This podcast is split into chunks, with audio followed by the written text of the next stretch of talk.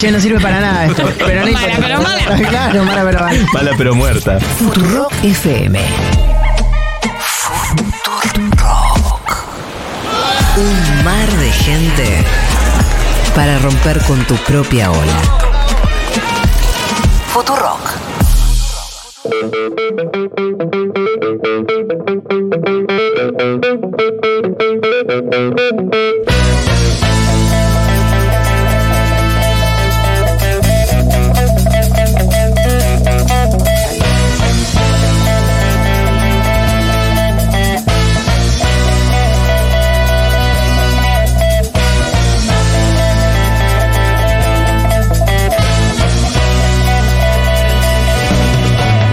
La hora animada.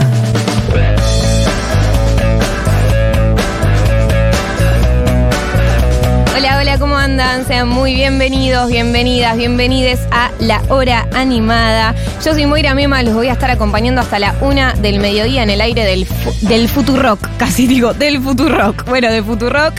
31 grados 7 décimas la temperatura en Capital Federal.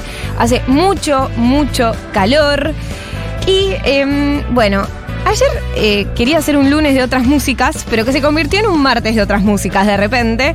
¿Por qué? Porque se terminó una nueva edición del Cosquín, de este histórico festival de folclore, Festival Nacional de Folclore. Se hizo la edición número 64. Llegó a su fin este domingo 28 de enero. Y la verdad es que yo sé muy poco de folclore, sé muy poco del Festival de Cosquín, lamentablemente. Pero sí sé eh, que hay alguien que conoce mucho del tema, que es Gabriel Plaza, periodista, curador de música, que también estaba en el programa con Guillermo Pintos, eh, La Hora Cero en Folclórica FM 987. Eh, y le damos la bienvenida. Bienvenido, Gabriel. ¿Cómo estás? ¿Todo bien? Gracias, Moira. Gracias, gracias por invitarme acá a Futurock. Una casa que tengo cerca, digamos, porque estoy acá a 5 o 6 cuadras nomás de casa. Así que espectacular. Eh, me encanta poder venir a hablar de folclore, de mm, conseguir discípulos, eh, nuevos acólitos para el folclore, aunque yo curto, como te decía, de todo, todo tipo de músicas. Pero me encanta que también la gente conozca más del folclore porque parte de su identidad tiene que ver con esta música, aunque no lo sepan. Aunque no lo sepan, está ahí. Eh, bueno, algo importante fue la presencia de José Luis Aguirre, un artista revelación. ¿Qué nos podrías contar de él? Bueno, eh, José Luis Aguirre primero es de Villa Dolores, Córdoba. Eh, ya lo van a, van a notar en la tonada. Es una tonada muy serrana, muy particular, que tiene una cosa también medio cuyana. Eh, y es uno de los artistas, ya tiene cinco discos editados, es un artista independiente que viene trabajando hace mucho, que, es, que fue consagración este año de Cosquín. Eh, después de mucho tiempo, un poco que se hablaba ahí entre los periodistas, entre el público, digamos, había, o entre un público independiente que sigue el folclore, eh, que este chico tenía que resultar como consagración del festival por lo que hace, por lo que propone. Eh, de alguna manera tiene una mezcla muy interesante como de trovador urbano, folclórico, contemporáneo, te puede hacer una chacarera, te puede hacer un hip hop, te puede hacer un cuarteto. eh, y tiene toda esta mezcla también de su generación, que escuchó muchas músicas, y de lo social, como lo suyo, dentro de, de su canción siempre hay un componente y una mirada sobre lo social, como la tenía Yupanqui, como la tuvo después León Gieco, como la tuvo Mercedes en su momento en, en su repertorio, ¿no? Eh, está todo eso metido de alguna manera en este artista que es como una especie ahora ya de, de un nuevo referente, a pesar de su juventud, ya tiene muchos años, eh, y entonces mm, de alguna manera es como una referencia dentro de lo que es una nueva generación de folcloristas. Escuchemos un poquito de Canción Bonita para mi barrio de José Luis Aguirre. Dale. A nadie le falte un hijo. Y encima que no alcanza para comer, no sabes cómo te extraño. Hermoso sería la verdad si vinieras a buscarme. Yo quiero sonreír como mi vieja costurera jubilada. Y hay algo que me llamó mucho la atención, que pusiste en Twitter y que también lo puso Facu Arroyo, que es el tema de que la consagración no es solamente en el escenario formal del Cosquín, sino también en eh, las peñas, en los alrededores, que es eh, ese otro Cosquín del que se habla. Bueno, eh, sí, a, a mí me gusta decir que Cosquín no es lo que se ve por televisión. Primero necesitamos aclarar eso a todos y a todas. Eh, no, el no es el folclore a veces que se ve también por ese escenario, ¿no? Hay como, como un montón de ramas dentro del folclore y, y además hay otra cosa re linda del festival, quizás lo más lindo como decimos siempre, que es todo lo que pasa alrededor de ese escenario. Eh, creo que como que esa plaza Próspero Molina, viste, es como mm, de alguna manera epicentro de un montón de cosas que pasan alrededor, en los campings, las guitarreadas en los campings, los asados informales que vos por ahí vas caminando, te encontrás a alguien, pegaste buena onda y te invita un asado y se arma una guitarreada y por ahí en esa guitarreada cae un peteco carabajal, un rally, o sea, vos no entendés nada.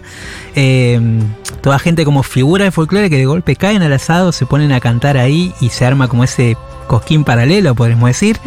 O ves a gente bailando una chacarera en medio del río, o sea, en patas así, viste, como libres, todos. Eh, o ves a la gente después que pasa, los artistas que aparecen en las peñas, que decís, "¿Y estos pibes, ¿qué es lo que están haciendo? O sea, canción, folclore, ¿qué es esto? Como eh, Silvio, las pastillas del abuelo, eh, no sé qué onda, como... Eh, hay como, como cosquín, como esos, como un montón de, de- de cositas así como para descubrir. Y además está como una especie de cosquín secreto, podríamos decirlo, más Uh. mágico, que es el lindo. Y que es ese que, que aparece como de golpe. Es como que de golpe vos estás ahí en Cosquín y nada, te llevan a un lugar, no, no conoces a nadie y ahí pasa toda una historia buenísima. Eh, y por ahí ni vas al escenario, digamos, principal. No pasás por la plaza, ¿viste? Te quedas ahí, se quedan guitarreando, asado, guitarreada, asado, guitarreada, así hasta las, obviamente, mucha, mucha bebida, un motor etílico importante. y después recién, por ahí cuando amanece, bueno, bajemos al río, guitarreada en el río y así, digamos, en continuado nueve días Nueve días. ¿Siempre duró nueve días el Cosquín? siempre de su origen. Eh, tiene un, un- como una, una cosa religiosa atrás, porque en realidad el, el Cosquín cuando nació, uno de los que apoyaron ese Cosquín, ellos le llaman las fuerzas vivas del festival, pero eran comerciantes, nada, gente digamos de ahí, comunes que no tenían ninguna relación con lo artístico. Y eh, dentro de esos había como un cura, que era como un cura progresista, digamos, más de la línea de los tercermundistas, que era el que agitó para que se hagan peñas, para que se empiece a hacer la movida folclórica. Y es el que de alguna manera dijo, che, hagámoslo nueve lunas por la novena religiosa, que es la novela que se reza a la Virgen. de ahí viene las Ah, claro, nueve. claro, claro. Eh, de ahí viene la historia. Eh, pero a la vez en Cosquín, ya si querés pues lo hablamos, fue uno de los primeros piquetes culturales. O sea, se levantó un muro en la mitad de la ruta nacional eh, para hacer el escenario principal. El, primer Cosquín fue así. ¿El primero, primero El fue de esa forma? El primero, como no tenían escenario, no tenían nada y no sabían qué hacer para llamar la atención de los turistas que pasaban. Y como era un, un ex lugar donde se iban a, curir- eh, a curar los, los tuberculosos, de hecho, Art, el escritor, fue ahí a curarse de, de la tuberculosis cuando no había vacunas. Eh, bueno, no sabían cómo hacer para frenar a la gente, porque la gente esquivaba entrar al pueblo por, por temor a contagiarse, digamos. Entonces, ¿qué dijeron? Hagamos el escenario cortando la ruta. O sea, un delirio. O sea, pensarlo esto en el año 61. Tremendo. ¿Y qué hicieron? Levantaron un escenario con ladrillos, fue un quilombo porque le iba a venir gendarmería al pueblo para sacarles el escenario. Bueno, lograron. Entonces lo que prometieron es que hacían el festival, o sea, levantaban el escenario de ladrillos. Ahí hay fotos, se encuentran, es muy impresionante. Cuando termina el festival, tiraban el escenario. Y eso es lo que hicieron. O sea, empezó el festival, armó el escenario. Cuando terminó, tiraron el escenario abajo, hecho de cemento y ladrillo, lo tiraron abajo. Y al año siguiente volvieron a hacer lo mismo. Armaron otro escenario y lo volvieron a tirar hasta que se mudaron a una primera plaza y después a la plaza que todos conocemos como la Plaza Próspero Molina. Tremendo. No, no, increíble. Tremendo. Bueno, estamos escuchando de fondo Pinandí eh, de Chango Espasiuk. esto pasó en el festival, eh, Sí. que terminó el domingo, nada más y nada menos. Eh, y también eh, el Chango Spasiuk es uno de los que se pronunció al respecto. Eh, ¿Te parece si escuchamos lo que dijo el Chango Spasiuk? Eh, La cultura es la memoria y la memoria es la cultura. La cultura es sinónimo de memoria y la memoria es sinónimo de cultura. Entonces, el que piensa que un escenario como el de Cosquín es entretenimiento está equivocado. Este y cualquiera de esas pequeñas peñas que hay alrededor de este hermoso escenario o cualquier peña que hay en cualquier lugar del país es un espejo de la cultura, es un espejo en donde el pueblo se mira, se relee, piensa en voz alta y dice lo que quiere y lo que no quiere. Así que cuidemos los espacios en los cuales podemos pensar en voz alta sobre nosotros. Hace muy poco tiempo nos dejó, yo soy misionero, pero quedó su música. Posiblemente cuando destruyan todo en algún momento o lo destruyan mil veces, vamos a volver, entre otras cosas, a las canciones de él para agarrar fuerza y volver a construir lo que nos importa. Muchas gracias. Estamos escuchando al Chango Spasiuk en el festival eh, Cosquín que terminó el domingo. Estamos hablando con Gaby Plaza, un periodista eh, musical, pero que ha, cubrió- ha cubierto varias veces el festival Cosquín. ¿Cuántas veces fuiste? Fui, eh, esta va a ser la onceava vez. 11 veces. 11 veces. O sea, del 97 al 2007 fui 10 años seguidos y después quebré. después me pasó lo que pasó ayer, que no podía más. eh, Claro, sí. Y después, unas circunstancias. Pero tenía ganas de volver realmente porque es, es un lugar donde también te encontrás con gente que hace mil años no ves, mismos otros periodistas, otros colegas y otros músicos, y ese es el lugar donde confluye todo, digamos. Em, bueno, vos me pasaste este audio del chango para que justamente eh, se lo hagamos escuchar a, los oyentes de Futu. Em, ¿cómo, qué- cómo fue la cuestión social? ¿Qué- ¿Cómo fueron los dichos durante el Cosquín? Y bueno, eh, bueno, no, en Cosquín pasan muchas cosas. No, no es solo folclore, viste la cuestión. Eh, y el escenario de Cosquín históricamente tiene toda una tradición de, eh, de posicionarse en los momentos difíciles, digamos. Eh, de hecho, Jorge Cafrune cantó Samba de la Esperanza y fue, Samba de la Esperanza la cantó en medio de la dictadura. Fue una de las últimas actuaciones que dio, la de Cosquín. Después lo atropelló una camioneta y no se sabe bien qué pasó. Eh, que era una letra que estaba censurada por la dictadura militar, estaba dentro de las listas negras. O sea que, siempre pasaron cosas que tuvieron, que tenían que ver con lo que estaba pasando en el país. Y a mí me parecía que iba a pasar algo parecido en este festival. Muchos artistas se pronunciaron por lo que está pasando, por la quita de derechos, eh, por esta amenaza un poco que, que trae este gobierno de Milei. Y, y bueno, todos se pronunciaron. Chango fue uno de los que se pronunció, uno de los que, que trajo esta discusión nuevamente sobre lo necesario que es la música eh, y también sobre lo necesario que es pensar alrededor de esta identidad. Porque cuando te quitan un derecho o, te quieren quitar un festival popular, también están quitando un pensamiento, ¿no? Eh, entonces me parece que está bueno eso que decía, que, que, que el folclore no es solo, no es solo música, es una manera de pensar y de discutir ideas, y en Cosquín se discute mucho, se discuten muchas ideas, pero lo que sí se vio en general de parte del público, que va público de todo tipo, y imagínate que en Córdoba fue el lugar donde más se votó a Milei. Sin embargo, eso no se tradujo en una reprobación a cada artista que decía, che, estamos en contra de lo que está haciendo este gobierno Milei, estamos en contra de que nos quiten derechos. Todos dijeron, muchos artistas dijeron eso, y sin embargo la gente respetó, incluso creo yo que había mucha gente que no pensaba lo mismo, pero sin embargo había mucha gente que respetó, mucha gente que aplaudió, no hubo un silbido a ningún artista, ni siquiera Peteco Carabajal, que era uno de los artistas que había tenido un episodio con la vicepresidenta en un festival anterior. Al contrario, la postura fue todos apoyando a Peteco, Claro. ¿no? En esta cosa de lo que había pensado en voz alta de alguna manera. Así que eh, esa presencia de, de, lo, de lo necesario que, que de ese micrófono o ese parlante que es Cosquín un poco de toda la sociedad, o en todo caso de toda la sociedad que no es porteña, digamos, vamos a decirlo así, en estos términos. Eh, bueno, se ve representado eh, en ese Cosquín y siempre se dicen muchas cosas. Bueno, el chango recién decía decía esto. Y algo más decía que me pareció súper interesante. Esto de que una vez, a pesar de que te quieran, lo quieran destrozar una y otra vez, bueno, vamos a volver a esa música. En este caso hablaba de, de Ramón Ayala, pero yo creo que hablaba un poco de nuestra identidad, ¿no? De esto de siempre hay. eh, cuando fue lo del 2001, la crisis también fue una crisis de identidad. O sea, veníamos de comprar espejitos de colores neoliberales y hubo una crisis de identidad. Bueno, ahora creo que va a pasar lo mismo, ¿no? Y la música está como para representar eso también. Estamos escuchando Chacarera del Jincal, Mary Murúa, Nadia Larcher, Federico Seimandi, Pablo Jaurena, María de Los Ángeles Murúa. Em, ¿Por qué elegiste esta canción?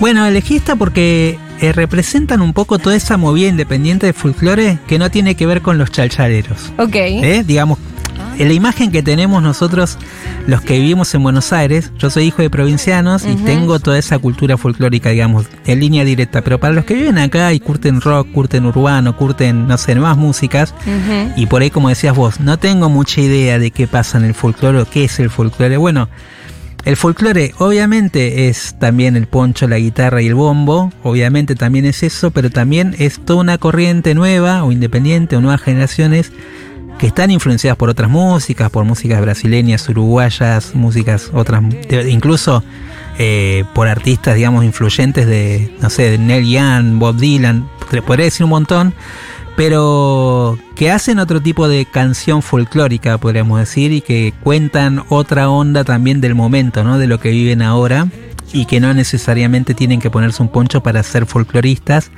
Entonces, esta, esta artista que es de Córdoba representa un poco esa movida también cordobesa. Siempre hay mucho folclore en Córdoba, es algo muy natural porque además al ser epicentro donde van estudiantes de todo el país, de alguna manera se con- conjugan ahí un montón de estilos también de cada región, ¿no? Eh, y a la vez es una ciudad urbana, Córdoba. Entonces, bueno, está esa mezcla de, de lo urbano y lo rural cerca, ¿no? Y, y ahí se, se generan cositas muy, muy piolas, ¿no? Muy, hay una movida independiente muy fuerte de hace años. Escuchamos un poquito de cha- Chacarera del Jincal, eh, así los oyentes escuchan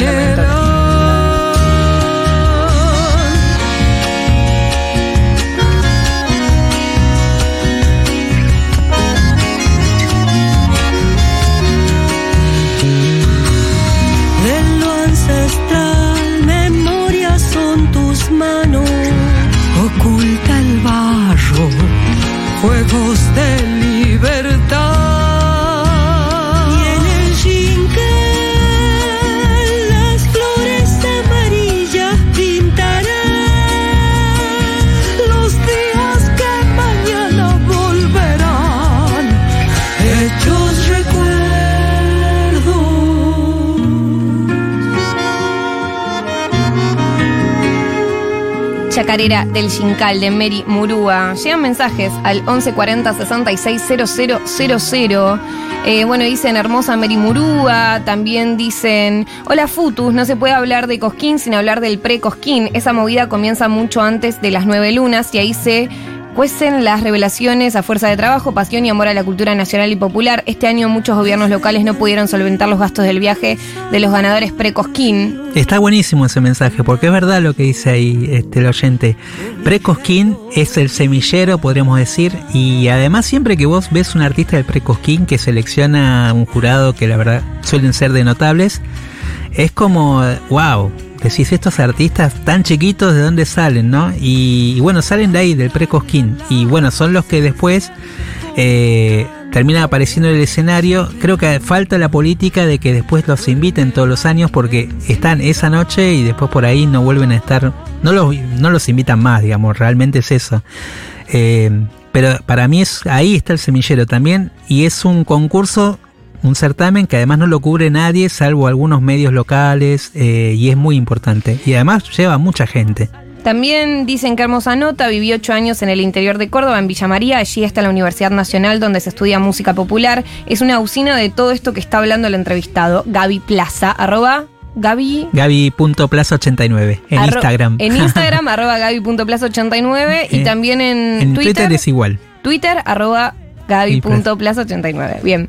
Eh, Maca, es una usina de todo esto que está hablando el entrevistado. Hermoso momento. Vive el folclore no hegemónico. Mira vos.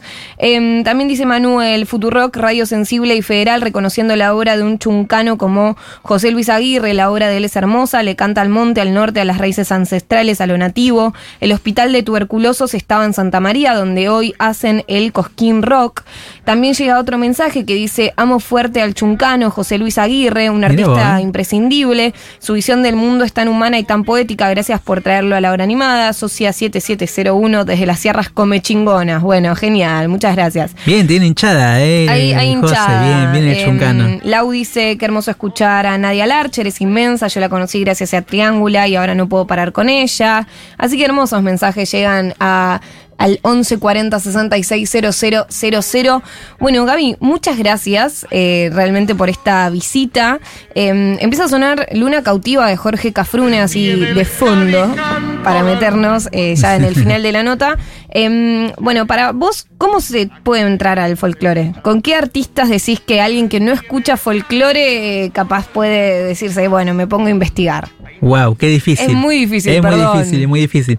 Eh, bueno, Mercedes, sin Sí. duda. O sea, Mercedes cantó, podríamos decir, todo, a todos los grandes poetas, eh, a lo- eligió las mejores canciones, realmente eligió las mejores canciones. Y yo creo que cualquiera de los discos que agarres vas a tener un primer ingreso, ingreso digamos, a ese mundo. Bien. Eh, de la nueva escena, José Luis Aguirre, el Rally Barrio Nuevo, podríamos decir, el dúo Coplanacu, más esa onda santiagueña. A mí me gusta mucho una generación de los 80 que fue MPA, que de ahí salieron Peteco, Jacinto Piedra, eh, donde había instrumentos más eléctricos. Fue la primera vez que sonaron chacareras con guitarra eléctrica, bajo, batería y el X80 Roland, digamos, eh, que después fue el sonido que tomaron muchos grupos. Y... mm, Uy, qué difícil. Eh, el Vilumbre del Esteco, que también santia- santiagueños, que yo les digo que son como los nirvanas de Santiago del Estero, porque hacen unas chacareras hiper rápidas y tienen una poética muy, muy de monte, muy de mística santiagueña, de lo milenario, de lo ancestral, que está muy fuerte. Eh, y después algo bien viejo. A mí me, a mí me gusta que también, eh, además, además de cosas nuevas, escuchen algo bien de raíz. Bueno, Ushuaia La Quiaca es un disco que cualquier rockero puede ingresar bien, porque está de la mano de León Gieco y Santalaya hizo un buen recorrido, un buen mapa todavía hoy de los diferentes géneros de la música de raíz. Eh, y yo creo que en algún momento, cuando ya estés un poquito más, eh, un poco más adiestrado, algo que hay que escuchar es el dúo salteño de Cuchi Leguizamón. Yo lo, yo di- diría esto. Genial. Cómprense unas, unas empanadas, ábranse una botella de vino de Salta y pongan el disco cualquiera del dúo salteño. Hay uno de grandes éxitos. Eso, eh, entrando un poco en esa magia, digamos, de lo que era esa bohemia de los 60, escuchás las letras, escuchás esas voces que no la podés creer, las armonías que hacen, bueno, eso para mí es impresionante. Muchas gracias, Javi. Bueno, vamos a cerrar este momento escuchando la presentación que hace Jorge Cafrune eh, de la primera, justamente, presentación que hace Mercedes Sosa en el Festival de Cosquín de 1965. Muchas gracias, Javi, Gracias, por, Moy. por venir El Festival aquí. de Cosquín es y se caracteriza por dar año a año una o varias figuras nuevas. Yo me voy a atrever, porque es un atrevimiento lo que voy a hacer ahora, y me voy a recibir un tirón de oreja por la comisión, pero ¿qué le vamos a hacer? Siempre he sido así galopeador contra el viento. Le voy a ofrecer el canto de una mujer purísima que no ha tenido oportunidad de darlo y que como les digo, aunque se arme bronca,